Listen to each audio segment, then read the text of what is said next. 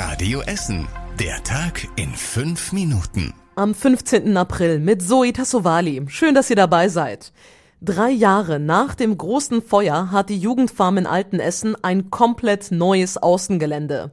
Da, wo früher die Scheune stand, gibt es jetzt eine Feuerstelle, ein Trampolin und eine Wasserpumpe für Kinder. Die alte Scheune war vor knapp drei Jahren abgebrannt und nicht mehr zu retten.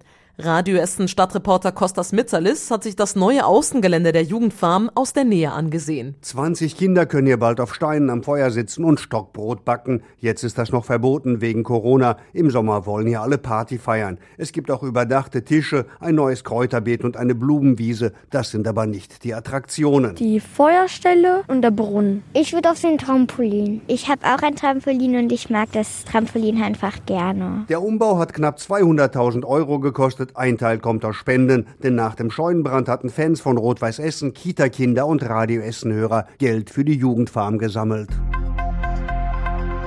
Ganz großes Thema heute Morgen auch bei uns in den Radio Essen Nachrichten. In Überruhr wurde ein Mann niedergestochen. Nach diesem Tötungsdelikt sucht die Polizei nach dem mutmaßlichen Täter.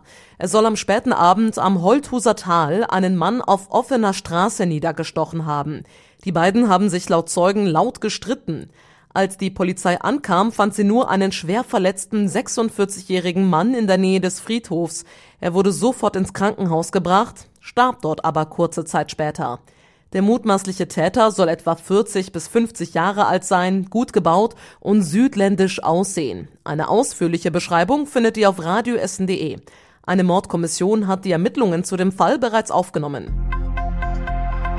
Wir haben schon die letzten Tage über die kostenlosen Corona-Schnelltests gesprochen und jetzt haben wir diese Info für euch. Ihr könnt die jetzt öfter als einmal pro Woche machen. Zuerst hieß es ja, nur ein Test pro Woche sei kostenlos. Inzwischen lautet die Formulierung in der entsprechenden Verordnung mindestens ein Test pro Woche.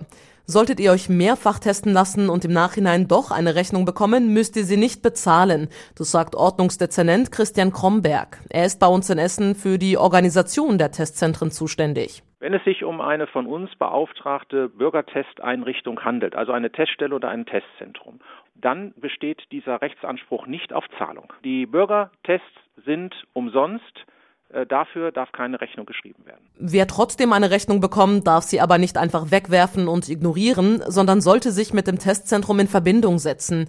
Möglicherweise haben sie die Änderung der Rechtslage noch nicht mitbekommen. Das Gesundheitsministerium setzt außerdem darauf, dass die Menschen verantwortungsvoll mit den kostenlosen Schnelltests umgehen. Das Angebot gelte nur, solange ausreichend Tests vorhanden sind.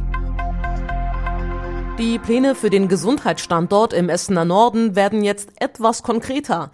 Neben den beiden geplanten Gesundheitskiosken in Altenessen und Stoppenberg soll bald auch das Konzept für das Gesundheitszentrum auf dem Grundstück des ehemaligen St. Vinzenz Krankenhauses in Stoppenberg stehen. Nächste Woche will die Stadt mit der Kassenärztlichen Vereinigung und den Arztpraxen nochmal über die Pläne sprechen. Dann soll noch bis zum Sommer eine gemeinsame Linie formuliert werden. Damit kann sich die Stadt dann um Fördergelder bewerben, um das Gesundheitszentrum zu finanzieren. Das finale Konzept soll dann bis Ende des Jahres fertig sein. Und das war überregional wichtig. Kanzlerin Merkel wird sich nach Informationen der Welt morgen gegen Corona impfen lassen. Demnach bekommt sie den Impfstoff von AstraZeneca. Gestern wurden in Deutschland 739.000 Menschen gegen Corona geimpft, so viele wie noch nie an einem Tag. Viele Beschäftigte, die wegen Corona im Homeoffice sind, klagen über gesundheitliche Probleme. Laut einer Forsa-Umfrage haben gut ein Drittel der Befragten Verspannungen, Rücken- oder Kopfschmerzen durch einen nicht ergonomischen Arbeitsplatz. Fast genauso viele verweisen auf zusätzlichen Stress durch längere Arbeitszeiten oder Homeoffice zu untypischen Zeiten, wie am Abend oder am Wochenende. Und zum Schluss der Blick aufs Wetter. Heute Nacht bleibt es meist trocken, die Wolken lockern etwas auf, es wird minimal wärmer als die letzten Nächte, plus ein Grad. Trotzdem kann es stellenweise sehr frostig auf den Straßen sein. Die nächsten aktuellen Nachrichten bei uns aus Essen gibt's wie immer morgen früh zu hören ab 6 Uhr hier bei Radio Essen. Euch jetzt dann erstmal einen entspannten Donnerstagabend. Bis morgen. Das war der Tag in fünf Minuten. Diesen und alle weiteren Radio Essen Podcasts findet ihr auf radioessen.de und überall da, wo es Podcasts gibt.